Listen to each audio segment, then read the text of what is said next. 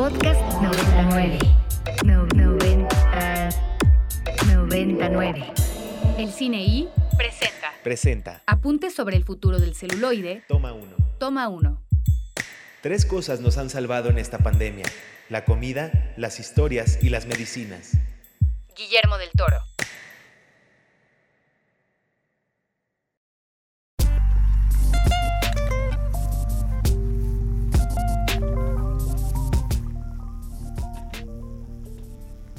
Doce con cinco, segunda hora del Cine I en este viernes 4 de noviembre del 2022.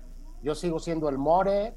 Desde distintas locaciones de la Ciudad de México se transmite este programa de la primera semana de noviembre de este año. Sí, escuchó usted bien.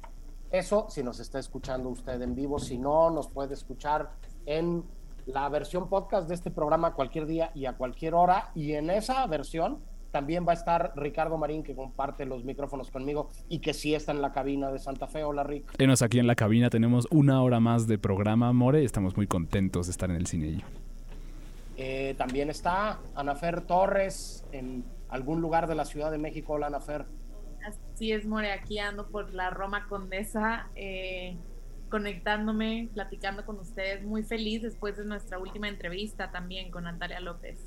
Sí, siempre que tenemos una conversación interesante, se queda cargado el ambiente, estemos juntos físicamente o no, de una energía muy particular. A mí es eh, una de las cosas que más disfruto de hacer el programa, tener estas conversaciones y seguir aprendiendo de cine de las y los que hacen esto que nos gusta tanto. Eh, por allá en cabina sigue también mi querido Andrés Durán Moreno. Hola de nuevo, Andrés. Hola de nuevo, More. Por aquí seguimos para una hora más de cine.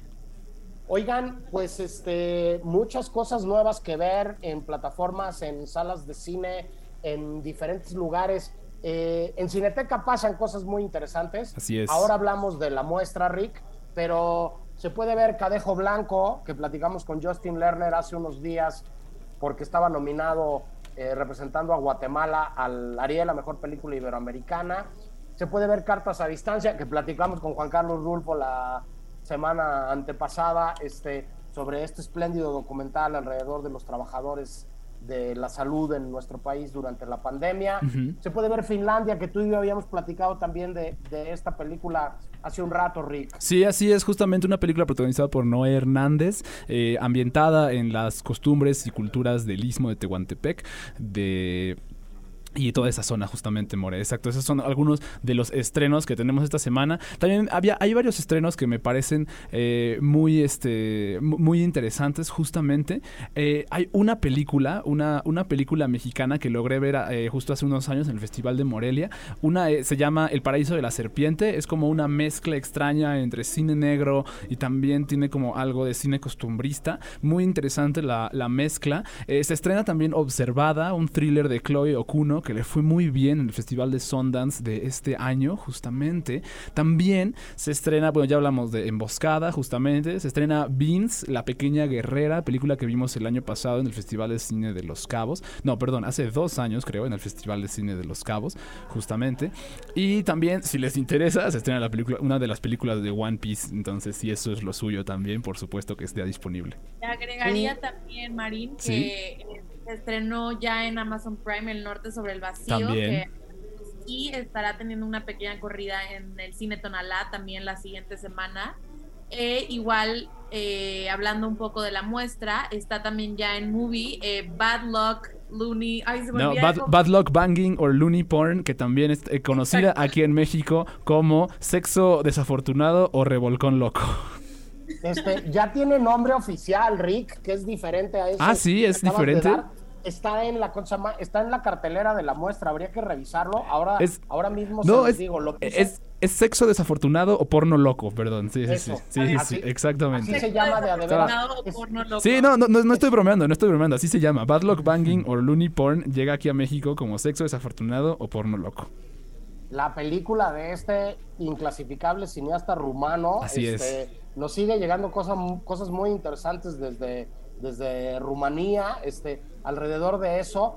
Este, Anafer, en Cineteca también está eh, masculino femenino, ¿no? Este, Sí, More, la verdad es que hay cosas muy interesantes en la Cineteca. Eh, justamente hoy es el día de estreno de Masculino Femenino, una película clásica de Jean-Luc Godard.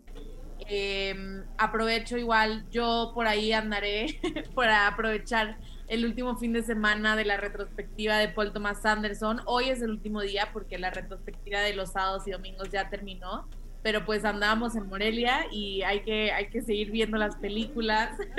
y pues nada, hablar con mucha emoción también de que viene la muestra y creo que es una de las muestras tal vez más fuertes y potentes que he visto en los últimos años. No que nunca es un desperdicio la muestra y siempre amamos todo lo que traen.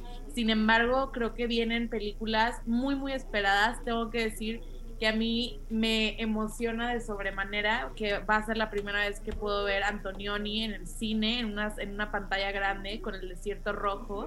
Eh, bueno, Manto de Gemas, que ya que hablamos ahorita con su directora, Lo que arde, Los Reyes del Mundo, que ganó también en San Sebastián. Y que entrevistamos a la directora justamente la semana pasada, Laura Mora, la entrevistamos la semana pasada y, Y fue una gran yo- entrevista.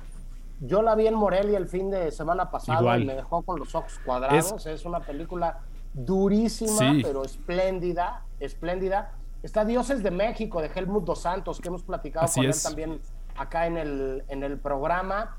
Eh, los Caifanes, este, que no es menor ver esta película en, en, eh, pantalla grande. Y este Sexo desafortunado, porno loco de Radio Así es, sí, justamente. que, que comentábamos hace un, hace un momento. Eh, no tiene desperdicio esta edición de, de la muestra y es como parte de, de mucho de lo que se puede ver allá en Cineteca y que, como bien decías, eh, nunca deja de entusiasmarnos, Ana Ujú. Fer. Eh, por ahí decir que en Movie se estrena Demonio Neón de Nicolas Winding Refn, finalmente esta película de este niño terrible del cine escandinavo contemporáneo que toma el testigo de, de grandes nombres de, de los que han hecho películas en esa zona del mundo. Este, que está una corriente salvaje de Nuria Ibáñez también ya disponible un- en, en Movie Rick. Un extraordinario documental sobre que tiene una historia muy particular aparte. Recuerdo, platiqué con Nuria al respecto y Nuria decía que eh, él- ella iba a hacer un documental sobre una familia en una comunidad, pero cuando llegó a hacerlo la familia ya no estaba. Entonces decidió hacerlo de dos pescadores y la relación tan cercana que tenían ellos y por eso se llama justo una corriente salvaje, se refiere a la relación entre estos dos pescadores.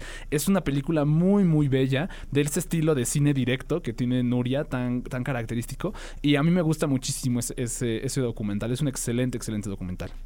Sí, también en Movie una película inclasificable. Yo no sé si es una comedia, si es un melodrama, si es un pastiche, si qué es. Se llama The African Desperate de Martin Sims. Sims.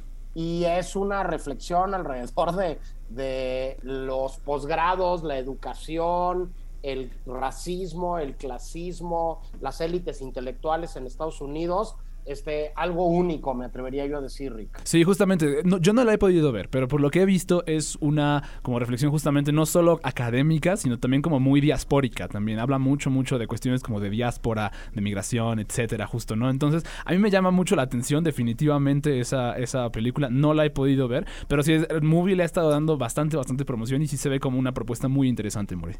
tiene una irreverencia Ajá. este, de- deslumbrante, la verdad, y tiene como, como unas integraciones de nuevas tecnologías, redes sociales, eh, maneras distintas de contar ahí a mitad de la película que no dejan de llamar la atención. Pero bueno, dicho todo lo anterior, recordando lo que decía Sanafer, que en Amazon Prime ya está El Norte sobre el Vacío, que fue nuestra película de la semana y que por ahí está en la página de Ibero 90.9 este, el texto y la videocrítica que yo propongo para que la gente no se pierda este tercer largometraje de ficción de Alejandra Márquez Abella. Este, vámonos con algo de música porque tenemos más invitados, Rick. Pues justamente recordando lo que va a estar disponible en la muestra internacional de cine de la Cineteca, eh, yo no me voy a perder los caifanes en pantalla grande y en versión restaurada, entonces lo que vamos a escuchar en este momento es de el fallecido y grandioso Oscar Chávez, la canción se llama Fuera del Mundo. Voy a encontrarte, voy a llevarte fuera del mundo, fuera del mundo.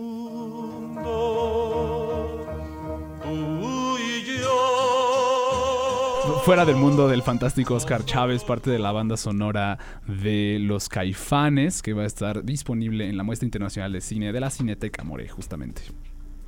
Pues eh, usamos como pretexto al maestro Chávez y su ronca voz para darle la bienvenida a los micrófonos de Ibero 90.9 y del Cine I a dos sospechosos comunes, dos personajes que han pasado muchas veces eh, por esta frecuencia modulada y que hoy vuelven con una cachucha distinta. Nos da muchísimo gusto recibir a los guionistas de La Exorcista que se estrenó en la cartelera comercial de nuestro país el día de ayer Ricardo Farías Arauzo, mejor conocido en los bajos mundos como el Guarache. ¿Cómo estás, Chancla?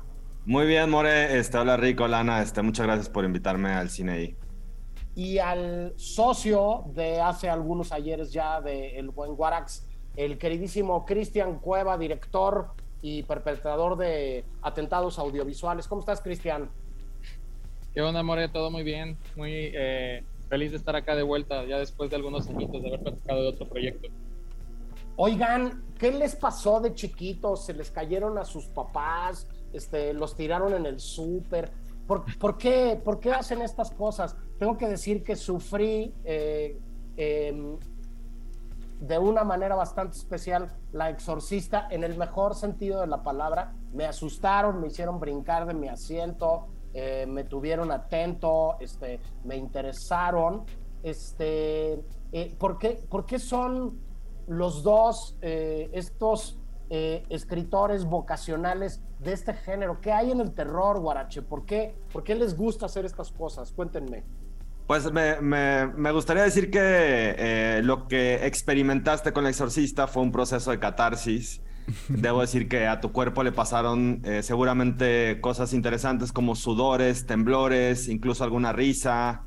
Eh, y o, o una serie de cosas que están vinculadas a la experiencia de, de, ver cine de horror. No quiere decir que sea la única, pero pues este tipo de experiencias creo que son importantes pues para quien nos, nos gusta el cine de género, el cine de terror, porque son una manera de encontrarnos con nuestros propios miedos, de reconocer nuestros miedos, incluso de, de mirar eh, lo extraño, lo familiar y lo extraño cuando lo familiar y lo extraño no eh, salen a la luz todos los días en nuestras vidas, ¿no? Es decir, encontrar o dejar que broten nuestros miedos inconscientes. Entonces, la dejo ahí votando para, para Cristian, pero diría yo que eh, definitivamente sí nos caímos de chiquitos varias veces, eh, pero también hay un, hay un amor, eh, em, odio todo el tiempo por el, por el género del terror, porque sentimos que es es también eh, el género en el que al menos yo me siento más cómodo escribiendo, pero también me siento más vulnerable, ¿no? Entonces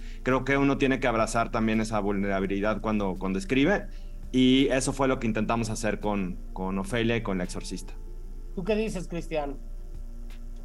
Yo creo que también viene, viene de la infancia, la verdad, porque así como hoy los, los papás luego ponen a sus hijos a ver el celular y a ver la tablet y a ver cualquier cosa, yo pertenezco a una generación que cuando eh, mis papás yo creo que necesitaban ahí eh, entretenerme con algo, lo que hacían era ponerme VHS y betas, me tocaron, imagínense, ya ni siquiera voy a decir qué edad tengo, eh, pero creo que la cinefilia es la que, la que primero que nada alimenta esto.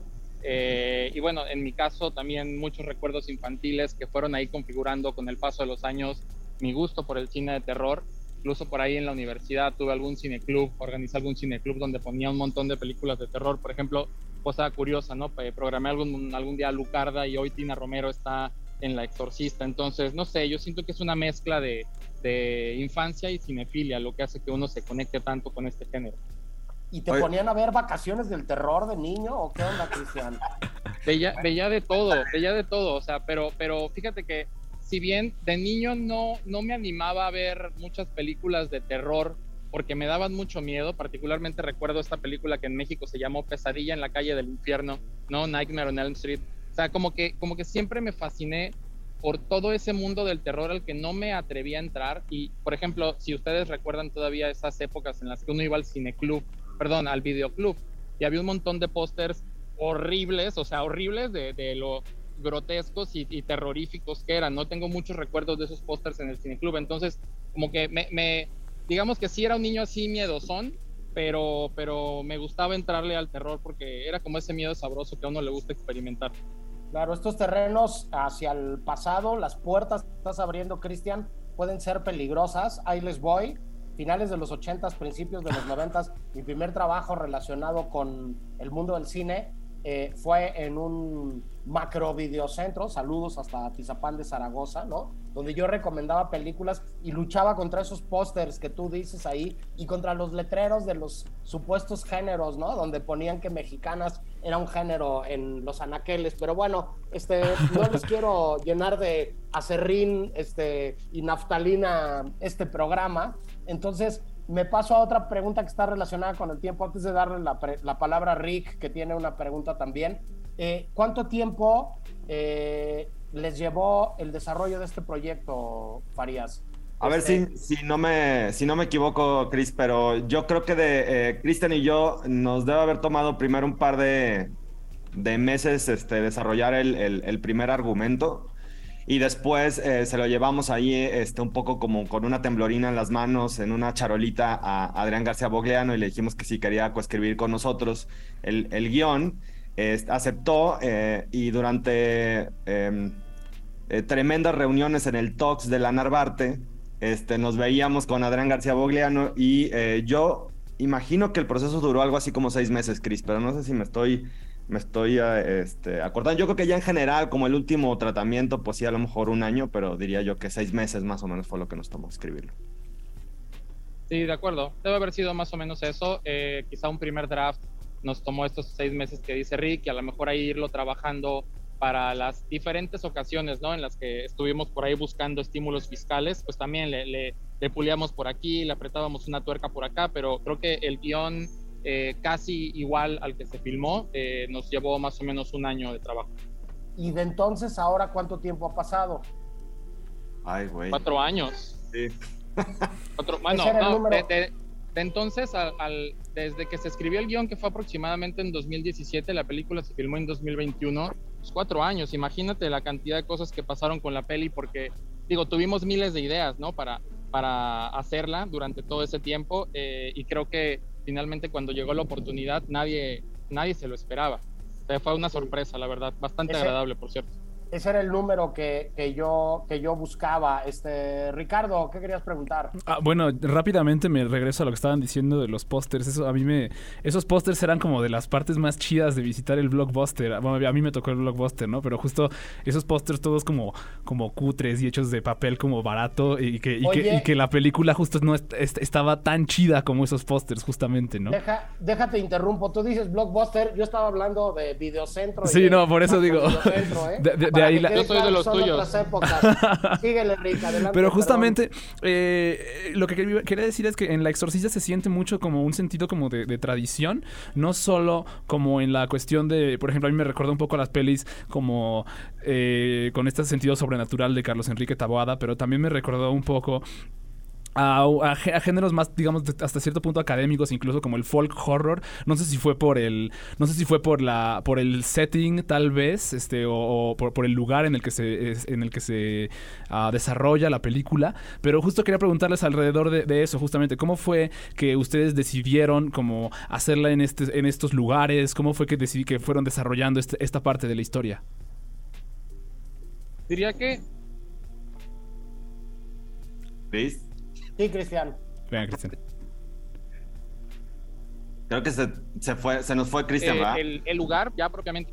Aquí estoy. Sí, no, creo que volví. Ya volviste, ya Eh, volviste. Volví. Ah, bueno, sí, sí, sí. Les decía que creo que sacar la historia de la ciudad para llevarla al campo fue una de las primeras ideas que tuvimos, pensando justo en darle la vuelta a, a la película. No, no queríamos que fuera una película eh, tradicional, en el sentido a lo mejor al que estamos acostumbrados al, al cine mexicano, que generalmente o en muchas ocasiones ocurre en las ciudades. Entonces, ese fue como uno de los primeros eh, objetivos la historia de, los lugares convencionales. Y en cuanto a las influencias, o sí, lo, lo que tú sentiste, ¿no? Como, como ciertas referencias al cine clásico, eh, definitivamente diría que eso tiene que ver con la edad que tenemos, seguramente. Se habla de las películas que nosotros veíamos cuando éramos niños, cuando éramos jóvenes. O sea, yo puedo decir, mi, mi recuerdo también un poco del Génesis del Exorcista es un poco eh, la idea de combinar el Exorcista con Tiburón. Entonces Claro. ya también te habla como de cierto tipo de cine que, que nos gusta. Por ahí hay también referencias a, a la profecía. Hay algunas referencias un poco más, eh, pues, no sé, más clavadonas, como eh, somos muy fans también de esta otra película basada en el libro de Stephen King, que es Cuyo, no sé si la han visto, sobre este perro El rabioso perro, que, sí. Que aterroriza ya a una mujer. Entonces creo que es una, una cuestión de referencias eh, y definitivamente las referencias al cine clásico mexicano están ahí también. Ahí dejo para que Rick continúe con esa parte. Sí, no, eh, para, me, encanta, eh, eh, Tocayo, que, que, digamos que le pongas esa pequeña etiqueta de folk horror, porque creo que una de las primeras intenciones que teníamos era un primer what if, que era, pues, ¿qué pasa si sacamos eh, pues de la ciudad pues al género también y lo ponemos en un pueblo, que puede ser, además tenemos esta idea de que tenía que ser muy local, pero al mismo tiempo universal, ¿no? Entonces, que es cualquier pueblo de México, por un lado, pero por otro lado puede ser cualquier pueblo de cualquier lugar del mundo, pues también en, en muchos sentidos, ¿no? De hecho, fuera de una llamada de celular que tiene la película en algún punto, eh, pues no hay tecnología incluso como involucrada en la película, ¿no? O sea, no hay búsquedas en Google, este, no hay esas cosas, pues, ¿no? Está, todo está mucho más, todo mucho más práctico, ¿no? Por un lado. Y por otro lado, eh, eh, diría, Taboada está muy presente, es, es como nuestro gran eh, padrino en, en- en el terror. Eh, tanto que logramos, eh, logramos, y lo digo porque creo que está en el guion, pero después Adrián convencer a Norma, Norma Lazareno de, de ser parte de- de- del filme. Y por último, también diría, es una cosa que se ha dicho de la película, que lo dijo por al- alguien en, en, en Sitges, eh, eh, que es, un, es una carta de amor al, al cine de terror mexicano y creo que lo es en ese sentido, porque tiene pues esas, digamos que esas, esa textura pues de alguna manera, y no lo digo solo en el sentido visual, sino también pues en la narrativa, que nos recuerda a esas, a esas narrativas como más, eh, más viejas o primigenias en el cine de género, ¿no? Entonces, este, qué chido que, que, que le viste ese ángulo del folk. Sí, al, al final hoy hemos tenido tres entrevistas y en las tres resulta que hemos estado hablando de películas protagonizadas por mujeres que este, llevan la voz cantante y que toman decisiones frente a lo que está sucediendo en, en la narrativa de las, ¿cómo? De, de las historias. Este, ¿Qué se siente que finalmente eh, esté filmada la película y que finalmente se estrene? Eh, di- digo dos cosas si quieres, ahora que mencionaste eh, lo de la mm, protagonista eh, mujer, justo los venía escuchando eh, y me pareció curioso pues que hay, hay por ahí una, parece pues una tendencia en el show, en, en particular en este, en este episodio, pero diría que eh, en nuestro caso, em, siendo fieles también al género, lo que queríamos también hacer, como el género ha sido siempre pues el género de terror, pues transgresor, entonces queríamos también ser herejes, para usar el término adecuado en una película que tiene que ver con la religión, eh, ser un poco herejes y poner a una monja que normalmente no tiene las credenciales o no debería estar eh, realizando un exorcismo, ponerla en esas circunstancias en contra de, pues, de lo que normalmente puede hacer, ¿no? Entonces diría que ya hay algo muy interesante eh, que nos gustó explorar, intentamos aprender y, e investigar sobre las reglas de- del exorcismo desde el sentido más eh, académico posible para después poderla romper en, en- en la película. Entonces, este, estamos felices de que se, se estrene y pues este, eh, ojalá, ojalá tenga larga vida eh, en la cartelera. Correcto. Cristian, ¿tú agregas algo? Pues, pues nada, yo el otro día lo que ponía en mi Twitter es que eh, después de algunos años de tener una película sobre exorcismos pues, en la sangre, eh, ya finalmente que salga a cines se siente justo como, como haber sido exorcizado, ¿no? Y que el demonio ahora ya no está dentro de mí, sino que ya está más bien buscando al público en algún lugar. Y debo ahí decir que seguramente hay un poco del demonio dentro de ti, More, porque esta película se gestó cuando éramos compañeros de oficina, entonces algo se te ha de haber quedado por ahí.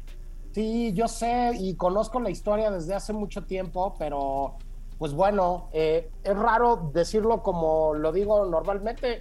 Recurro a un dicho popular de a toda capillita le llega su fiestecita, ¿no? Este, eh, finalmente se está estrenando la película y me han hecho romper este, algunas de, mis reglas o principios eh, habituales.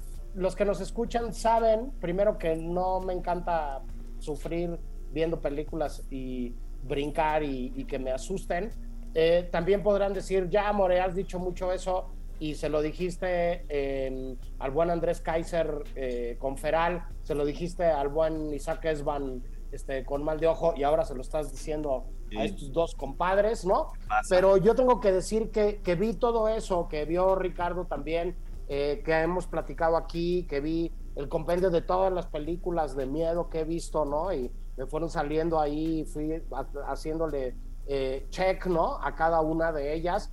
Y que es una película que, que merece la pena de verse y que está muy entretenida y que está divertida y que, que te atrapa y que se cuenta muy bien y que por eso, simplemente y por tener el gusto de platicar como, como platicamos siempre, este, les doy la- las gracias. Anafer, tú querías comentar un pequeño detalle más. Nada. Aprovechando, aprovechando la visita del Guarache, yo solo quiero mencionar que él probablemente no se acuerda, pero en algún Morelia que debió haber sido 2019, nos fuimos a echar unos tacos eh, y el Guarache me se voltea y me pregunta, ah, ¿y tú eres de la frontera? Y yo estaba escribiendo ahí mi corto que acabamos de presentar ahorita en Morelia, pero gracias a que el Guarache me dijo la palabra frontera, es que existe este corto que se llama Frontera y que ya existe en el mundo. Entonces, bueno, pues es chido, es chido siempre poder volver a platicar con la gente que, eh, con la gente que te encuentras y que de alguna forma, eh, pues sí impacta mucho eh, la vida. Ah, muchas gracias, Ana. Este, estaban buenos los tacos, pero mejor la, la, la plática. Y eh, me da muchísimo gusto estar con, eh, platicando con, con tres personas que quieren mucho al cine. Y quiero decir en particular a, este, a mi tocayo Ricardo que sé que él sí le gusta el cine de terror, en serio, no como tú, More. Entonces, agradezco que haya balance, balance. Yo, yo aquí soy Villamelón y lo reconozco. Este, no quiero despedirlos sin preguntarles lo siguiente. La última parte del programa del día de hoy, por culpa de ustedes dos, es un reloaded de un tema que hemos tratado más de una vez en estos 17 años y medio del cine y que es el cine y el diablo Mm. película favorita, este, además eh, de la que estamos presentando hoy, que se llama La Exorcista, su película favorita donde aparezca de alguna manera este personaje eh, particular. El bebé de Rosemary. Ok, muy Sin bien. duda. Muchas gracias, Cristian. Bueno, ya que- que-. Chris me, me, este, me exorcizó del bebé, de- diría que de Omen. Eh, la profecía. Es brutal, me da muchísimo La miedo. ¿no? La profecía le pusieron en México en su es. momento, se llama The Omen. E incluso las versiones, eh, los relanzamientos me parecen muy buenos también. Eh, y hay por ahí un guiño para quien vea la peli, no les voy a decir, eh, que conecta claramente a The Omen. Sí, claro, y es, y es- y es muy por eso. Yo, yo lo- vi luego, luego y fue como, qué buena, qué, qué, qué buen momento, qué gran momento fue ese, sí. Pues eh, ya se estrenó en salas de la República Mexicana La Exorcista. Eh, Estos dos caballeros este, se metieron también con tan solo las patadas con el título. Vayan a verla y díganos qué opinan. Un abrazo muy grande y muchas gracias por platicar con nosotros, Guarache. Gracias, muchas gracias. Este, un abrazo a los tres y gracias a toda la gente que escucha el cine ahí. Este, vayan a ver buen cine de terror. Este, La Exorcista en cartelera. Gracias. Gracias, Cristian. Muchas gracias, gracias a todos. Y bueno, recordar que sí, El Exorcista está en este su primer fin de semana en cartelera. Si les gusta, coméntenlo en redes sociales y si no les gusta, también. Eso. Eh, nosotros nos vamos con el último corte del programa del día de hoy y regresamos con El Cine y el Diablo. Díganos en arroba el cine y 909 tu película favorita eh, relacionada con el tema.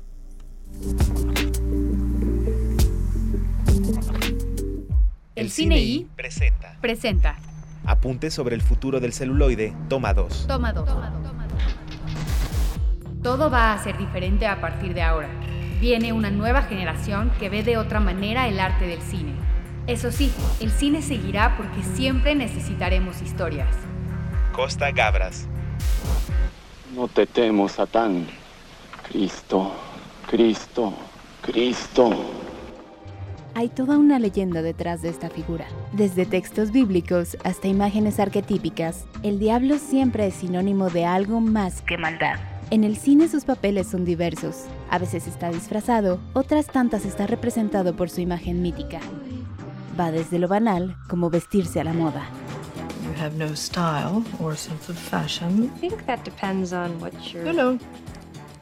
That wasn't a question. There's some reason that my coffee isn't here. Hasta papeles que le hacen honor a la historia. I'm the Lord of Darkness. I require the solace of the shadows and the dark of the night. Sunshine La idea del diablo ha dado para muchas películas, porque al demonio se le puede representar de muchas maneras. Incluso puede pasar por un músico metalero.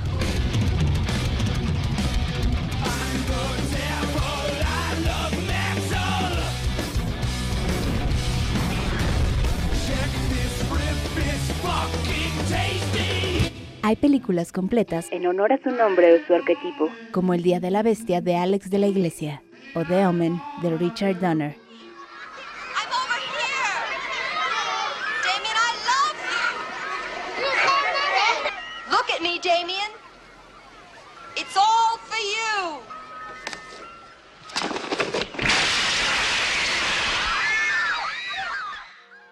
El diablo siempre ha sido un referente de respeto y de terror, De magia y de misterio.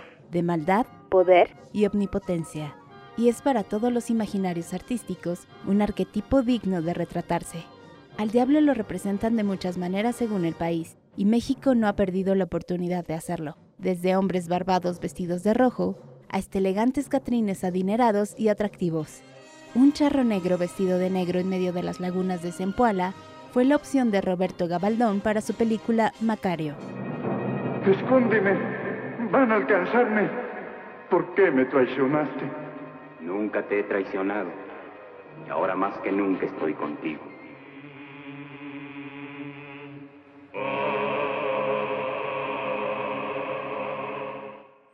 A veces Satán no es del todo una imagen de terror o de misterio, sino más bien una imagen de un simple humano de cincuenta y tantos años, como lo es Al Pacino en El abogado del diablo. What did you do to Marianne? Free will. It's like butterfly wings. Once touched, they never get off the ground. No. I only set the stage. You pull your own strings. What did you do to Marianne? A gun? In here? God damn it! What did you do to my wife? Incluso en dibujos animados, es retratado como una entidad gigante y musculosa con cuerpo cuadrado, que tiene una relación amorosa con Saddam Hussein. Un retrato como ese solo puede venir de South Park. Esto es el cine y el diablo. Yo soy el More y converso sobre el tema con Ricardo Marín, Aquí. experto, él sí, en películas de terror. Ah, bueno, pensaba que ibas a decir experto en el diablo, no tanto, no, me, no me considero, no me considero experto en esa materia públicamente. De ninguna, manera, de ninguna manera. Yo sé que tú estás de este otro lado, Rick. Eh, sí, públicamente lo estoy, definitivamente. ¿Cómo estás? Bien, bien, justamente. Es un, es un excelente tema este. Justo no pudimos tener como un programa de Halloween debido a que estábamos en la cobertura del Festival de Cine de Morelia. Pero, porque siempre, siempre coinciden y por esa razón, eh, a título personal, jamás he, no he ido a una fiesta de Halloween en como ocho años. Pero este. Pero es, pero es, siempre es bien chido como hacer el crossover aquí en el cine y de, de- de terror, justamente, ¿no? Porque podemos hablarlo desde otra perspectiva, podemos adquirirlo desde una perspectiva como que también tiene que ver con que también lo conectamos con otros tipos de cine y cómo otros tipos, otras personas también hacen cine de, de horror. Y en particular el tema del diablo es. Es un tema que aún continúa siendo súper, súper tabú, creo. O sea, no por nada. Recuerdo que mi mamá en los, eh, cuando, en los años 60, pues, me comentaba de todo el revuelo que, que causó la película eh, El bebé de Rosemary, justamente. Y todavía más aún, considerando todo lo que le sucedió también al director, este, a la esposa del director Roman Polanski, justamente, eh, como que todo, todo ese comentario que salió alrededor de esta película, pues que genuinamente trata de un culto que adora al diablo, eh, como, como todavía sigue dando, sigue la mata dando, digamos, de cierta forma, ¿no, More?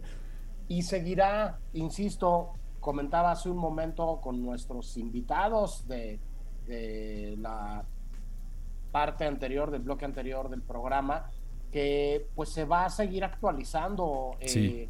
el retrato que va construyendo el cine desde lo industrial y desde lo independiente, desde lo artístico y lo comercial de este personaje y de lo que hemos ido revisando. Nosotros tenemos 17 años y medio al aire, eh, ya habíamos hecho este programa, insisto, pero Anafer no se dejan de hacer este tipo de películas. No, More, la verdad es que, bueno, primero que nada quisiera retomar que aunque hayas visto Mal de Ojo y La Exorcista, o sea, nadie puede negar que esto sí es algo que te cuesta mucho. Entonces tengo que decir que, que me sorprendió mucho ver el tema del programa cuando todavía no había visto los invitados. Sin embargo, eh, la verdad me es muy grato y muy chido platicarlo porque también por alguna razón he estado viendo muchas películas de, terror. O sea, la verdad es que no, no me consideraría una fanática del género de horror. eh, por el simple hecho de que, bueno, a mí las cosas que me dan miedo es, por ejemplo, por ejemplo, Requiem por un sueño, me parece la película más de miedo que existe en todo el Por planeta. supuesto, sí, sí, sí.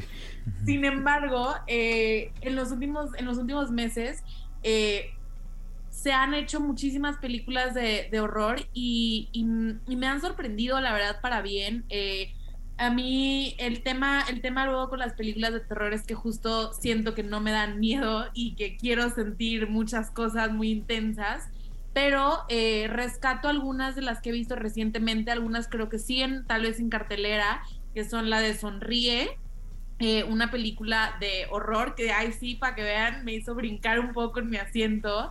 Eh, está la película de Bárbaro Así y la es. verdad es que me ha parecido también como muy interesante cómo esas películas de horror eh, mantienen esta parte como espiritual y, y como etérea y del diablo y de las cosas que suceden, pero cómo se han ido también eh, convirtiendo en algo mucho más como em, pues como tangible, ¿no? Creo que, por ejemplo, la película de, de Sonríe que menciono ahorita, eh, trata mucho como, como también con los traumas psicológicos Sí, y como sí. esto se va, se va mezclando con esta parte como más espiritual. Y la verdad es que me han parecido propuestas muy interesantes. Eh, bien, o sea, si bien, si bien no, no es algo que, que, que considero que vea mucho, creo que he visto suficiente como para estar sorprendida y sobre todo también como con, o sea, con un interés de seguir viendo estas películas. A mí La Exorcista, eh, desde incluso antes de que platicáramos con el Guarache y con Cristian, era una película que ya me llamaba mucho la atención. Entonces, bueno, creo que definitivamente se están viendo y se están creando nuevas historias de una manera eh, mucho más innovadora también. Y que eso está bueno, porque al final creo que res- se rescatan arquetipos y se rescatan historias que tal vez no son nuevas, pero siguen siendo muy relevantes y muy frescas, ¿no? Y, sin, sin spoilerearle la película a nadie ni echársela a perder, regresando a La Exorcista, pues lo único que, que podríamos adelantarles es que eh, hay un cura que no da el ancho, ¿no? En la película y la que acaba agarrando al toro por los cuernos, no es toro, pero, pero la que acaba afrontando la situación eh, eh, dramática dentro de la película es una monja, ¿no? Sí. Ya de entrada, Rick, Claro. eso me parece como, como revolucionario, ¿no? Sí, y justamente creo que en esta cuestión que mencionaba Anafer de cómo estas películas de horror van últimamente, ¿no? Ha habido como películas de horror que ponen el ambiente antes de como el, el terror absoluto, justamente. Eh, en estas cuestiones del diablo, creo que el más, la más reciente que se me ocurre de esto, que es como una suerte de eh, tragedia, digamos, contra el diablo, porque no hay escapatoria de esta tragedia, es este la película de Ari Aster, eh, Hereditary. Justamente creo que de mejores como reflexiones definitivamente que involucra al diablo, pero que también involucra a la familia y que también involucra al duelo y a como la herencia familiar, ¿no? A lo que uno carga consigo en su familia, ¿no?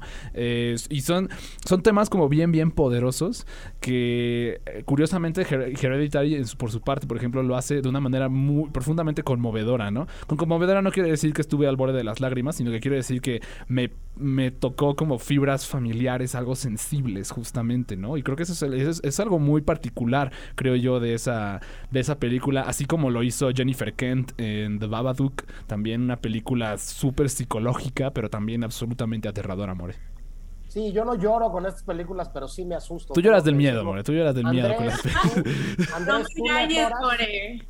¿Tú le atoras a esto o no? ¿Qué crees que no, More? Porque soy fácilmente impresionable, aunque la figura del diablo siempre me ha llamado mucho la atención, no porque sea yo muy malo, sino porque pues en México siempre se ha representado de maneras muy particulares que distan un poco del pues del discurso eclesiástico, ¿no? De Sí, repente claro, en las culturas mexicanas el diablo aparece. Recuerdo que en una feria de artesanía que hay aquí en la Ibero cada abril o cada marzo, a un artesano le compré un llaverito de un diablo y pues yo creo que cuando el, el- este personaje aparece en la película siento que vale la pena verlo porque siempre te vas a encontrar al- un reflejo, ¿no?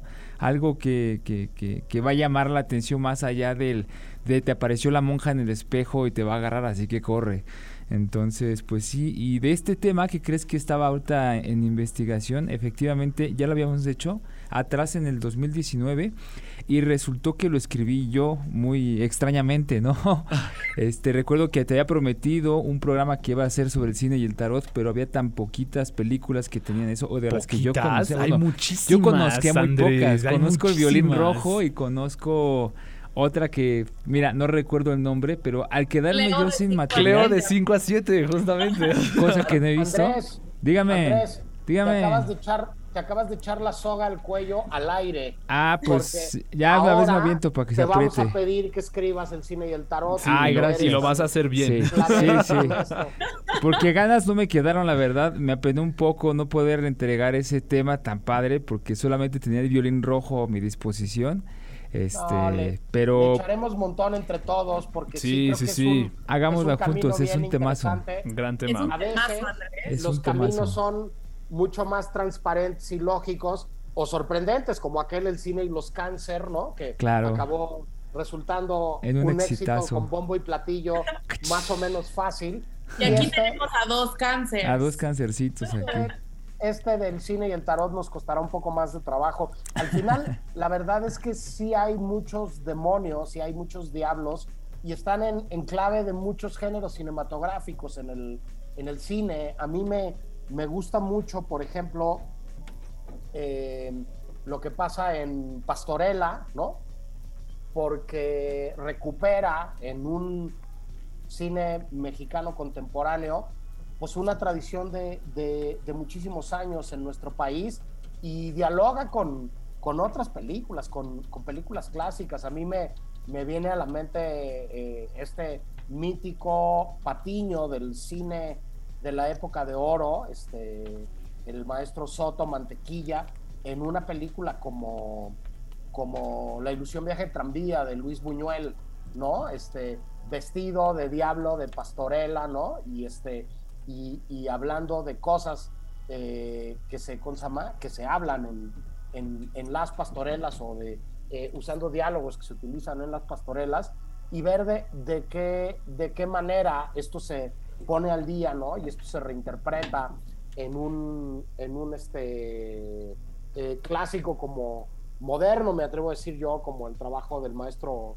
Emilio Portes, ¿no? En, en esta disparatada pero divertidísima comedia como Pastorela que es contemporánea. Pero bueno, tenemos una cápsula más y hay muchas cosas más que decir. Entonces le pido al querido Obando que anda allá en cabina y a quien le mando saludos, que suelte esta segunda cápsula para que regresemos a platicar un poco más sobre el tema y hagamos recomendaciones eh, de cierre de programa. Aquí estoy, Simón. Ahora verás. Vecina sinepire, ed quod vides perisse, perditum ducas,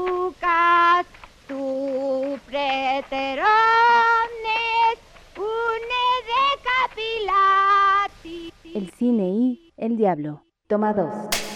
El diablo es sabiduría, el diablo es tentación, el diablo es un camino o también una ilusión. No se puede tomar a la ligera. Lugar donde aparece el diablo es sin escatimar un lugar de importancia, ya sea en la pintura, la literatura o en el cine. La figura del diablo es siempre de respeto. Desde el conocimiento esotérico, a él se le adjudica la ciencia. También se le atribuye todo aquello que pertenece al mundo palpable. En el tarot simboliza lo material y en la Biblia todo aquello que es malo. El diablo puede significar o maldad o engaño, pero rara vez significa algo fatal. Como los demonios japoneses de Kurosawa en su película Sueños, quienes sufren por tener cuernos cada noche que pasan en el infierno. ¡Mira qué tiernas tan inocentes!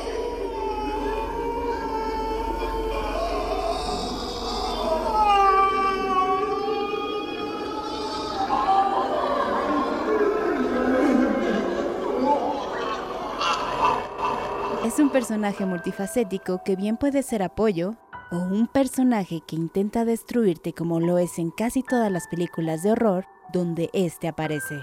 El diablo también puede ser una manifestación de la maldad humana. Un ser humano malo bien puede tener el diablo dentro, como Luis Tosar en Mientras duermes. Así que no se fíen. Hágame caso.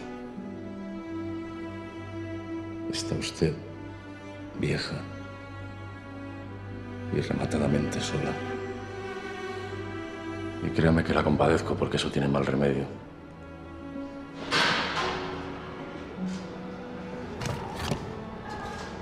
Muchas gracias por el estofado.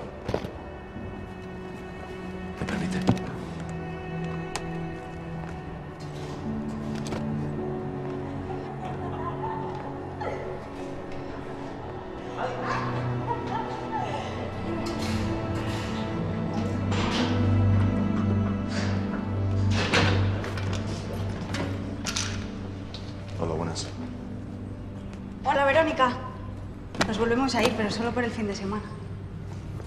¿Se encuentra usted bien? ¿Seguro?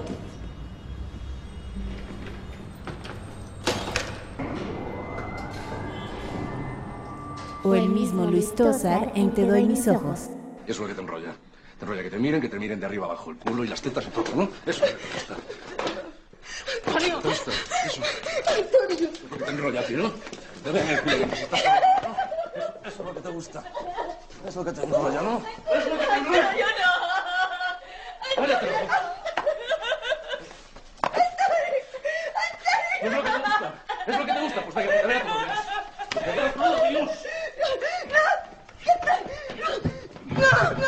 O como Luis Tosar en casi todas sus películas. Podría decirse que sus personajes tienen muchas veces al diablo dentro. En el cine y la vida y los sueños y las palabras, el diablo puede estar presente. Lo verdaderamente peligroso con el diablo son las ilusiones que provoca.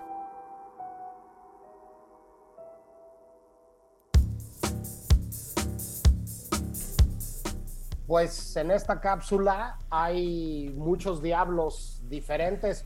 El primero, uno encantador, seductor, eh, deslumbrante, ni más ni menos que Silvia Pinal en Simón del Desierto, Así es. tentando ¿no? al personaje protagónico de la película, en la que sería la última eh, cinta de don Luis Buñuel en su etapa mexicana, justo después de Simón del Desierto, es cuando empieza a filmar sus películas en Francia y en francés, ¿no? Este, pero pues una eh, seductora eh, presencia femenina, una de las grandes estrellas de la historia de nuestro cine, este, que ya había hecho Viridiana y que ya había hecho otros trabajos con Buñuel, pero que, que compone un diablo desértico este, bastante interesante. Y en el otro extremo, Luis Tosar, que como bien dice la cápsula que escribió Andrés, este, parece que tiene el diablo en muchas de sus películas adentro.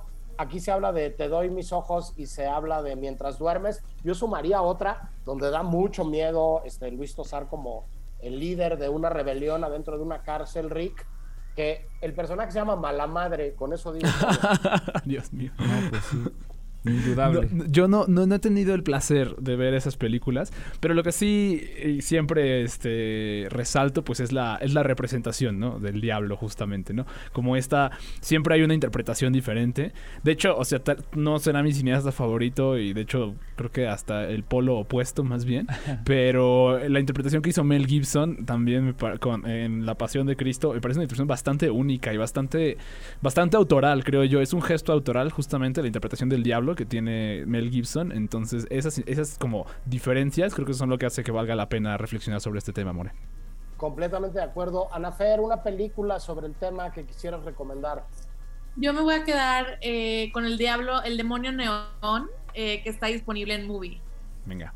Claro, que se acaba de estrenar ahí Nicholas Winding Refn y una reflexión acerca del canibalismo laboral, social y literal, ¿no? De nuestros días. Bien interesante. Andrés, gracias por eh, poner estos temas encima de la mesa. ¿Tú qué dices? ¿Qué recomiendas? Yo justo ayer estuve en la Cineteca, en el foro al aire libre, viendo Macario. Uf, qué Y envidia. quisiera, gracias, y quisiera, no, pues creo que todavía hay funciones, ¿eh? Si hoy van, ahí la encuentran a las siete y media. Pero pues bueno, el diablo que está ahí, ese charro negro tan endémico de México que le dice, óigame patrón, no me va a compartir de ese pollito. Cosas tan bonitas del léxico mexicano, ahí están, échensela por favor.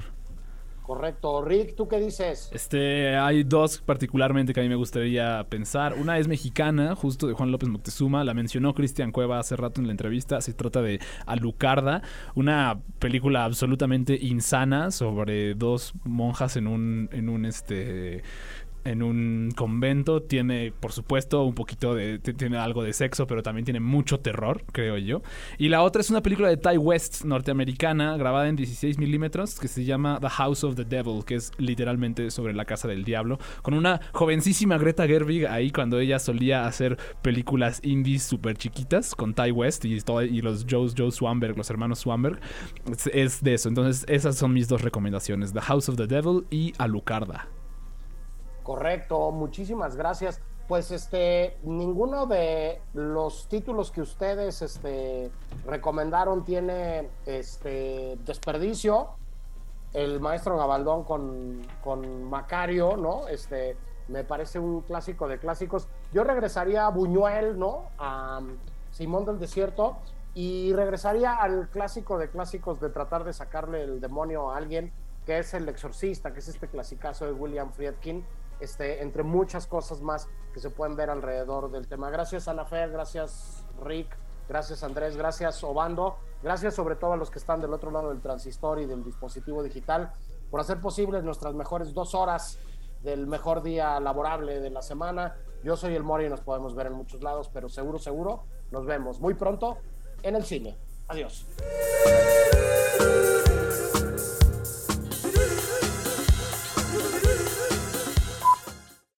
Grabando. El cine y. Toma 2. Berlín, Morelia, Tesalónica, Toronto, Guadalajara, Jerusalén, San Cristóbal de las Casas, Locarno, Guanajuato, San Sebastián, Puerto Escondido, Portland, Querétaro, Annecy. En 17 años caben muchos viajes, cientos de transmisiones y muchas entregas de premios. El cine I o un buen pretexto para hablar en la radio de lo que más nos gusta. El cine y. El cine I. Por Ibero 90.9. Para más contenidos como este, descarga nuestra aplicación disponible para Android y iOS o visita Ibero909.fm.